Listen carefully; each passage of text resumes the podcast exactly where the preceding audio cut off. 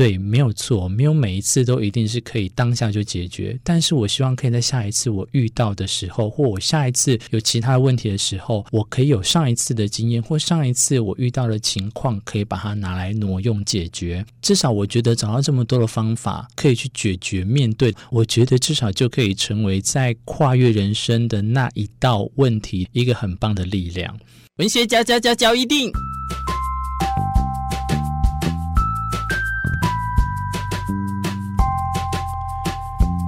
欢迎收听《文学交易电影》。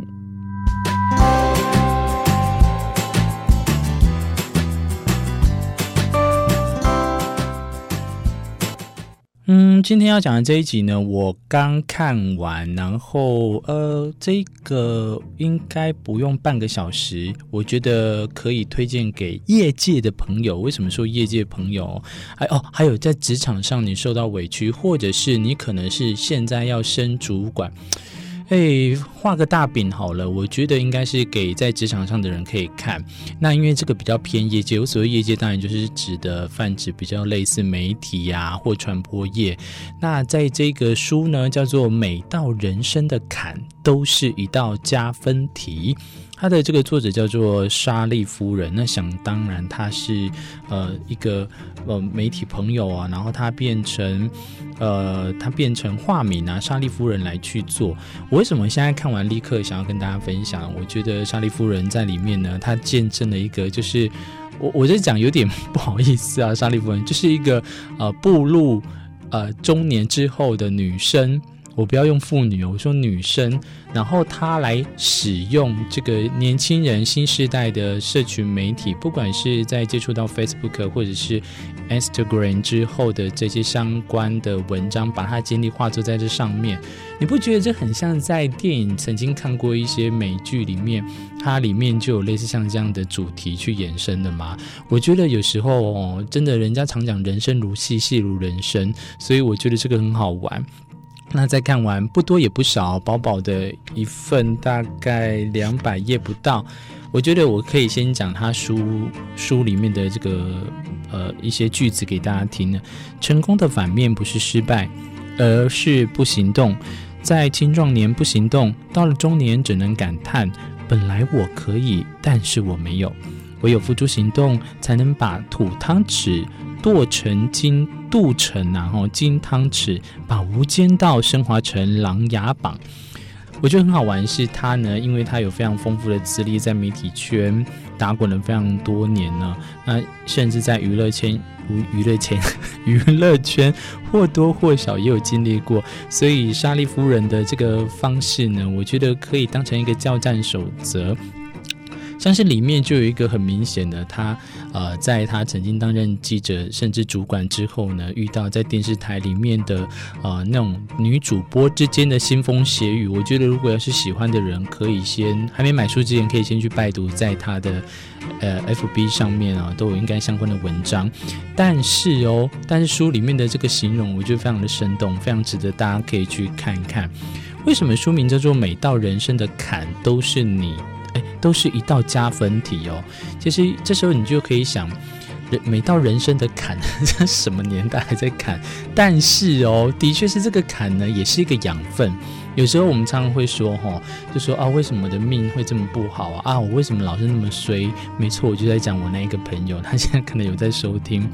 我觉得倒霉的事也好，不好的事、不如意的事也好，你如果在那边奢望说啊，一定呃。怎么讲？就是会希望有一个很好的一天，或者是很后悔莫及的说，为什么今天自怨自艾，在这个情况里面，那你真的就太傻了。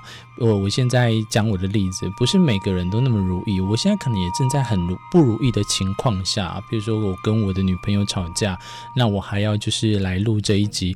我觉得有时候我们要懂得去把它，呃，这这我用断舍离会不会很奇怪？你要懂得断，找一个断点。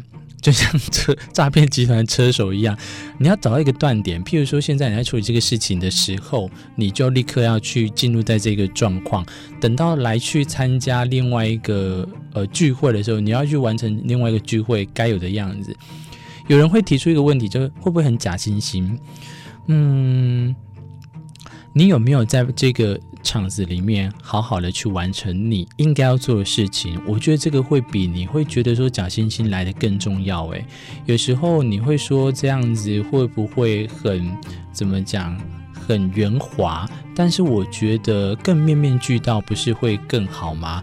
你懂得在这个场合做什么样的事情，说什么样的话。当然，我知道每一道伤疤，每一个伤痛呢，其实会让你一直耿耿于怀的。那也有可能在任何一个场合底下，你都会不时的想起他。就像我现在跟我的女朋友吵架同时，其实我或多或少都会心里很难过。我的难过呢，是在于我可能伤害她了，我不知道。那她忍受我那么多的的时间的情况下，终于一个大爆发，我还没有办法及时的能体会过来。那在这时候呢，其实就会把它再看到这本书，你就又更会觉得说，其实每一个问题呢，遇到的时候呢，其实都是一个坎。那这个坎呢，你可能会觉得很讨厌，但是其实相对来讲，它也会是你在往后接下来在同样遇到事情的时候，处理事情的时候，真正的经历，它把它变成一个很好的养分。所以，如果要让大家可以去了解的话，我觉得这一本一样，我又会把它归类在工具书啊。以以前都会讲说励志的书籍，这种工具书就是你在看的时候，你会看到这些里面很黑暗的一幕。我觉得那个呃莎莉夫人她没有在跟你客气哦，她里面呢虽然用的是不指名道会，但是里面的形容非常的生动。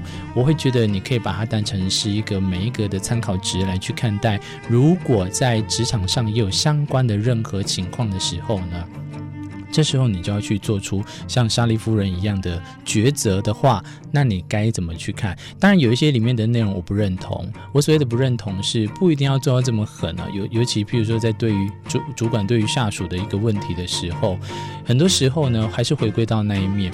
呃，像我的方式，我就会处理，希望可以圆融。但如果呢你想要像我也不能说莎莉夫人很狠啊，但是如果你想要这样子非常的。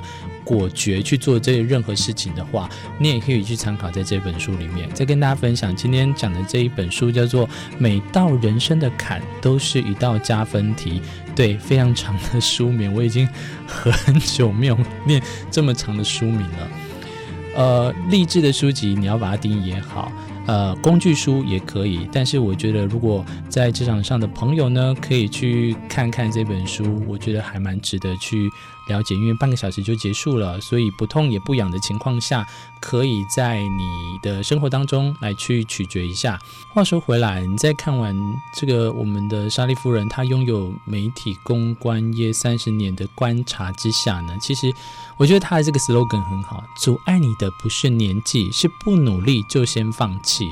这跟我曾经看过另外一本书啊，你不应该在努力的时候选择安逸，我觉得也是有点相关哦。但那本书对我来讲也是一样非常棒的一个神书哦，里面的每一句话都还蛮到位的。人生就好像在打怪啊，关关都非常的难过，但你你要有什么？你要有装备训练，这样才能不断的升级。我自己也是啊，拿我自己来讲，我对于爱情、对于职场，很多时候我也是都一直被迫的在参与其中，累。念我都会，我都跟大家一样。但是呢，当过了那个之后，你已经糊里糊涂，你又被升级了。每个人的人生轨迹其实都不一样的，所以你遇到的问题过程也都不一定会完全一样。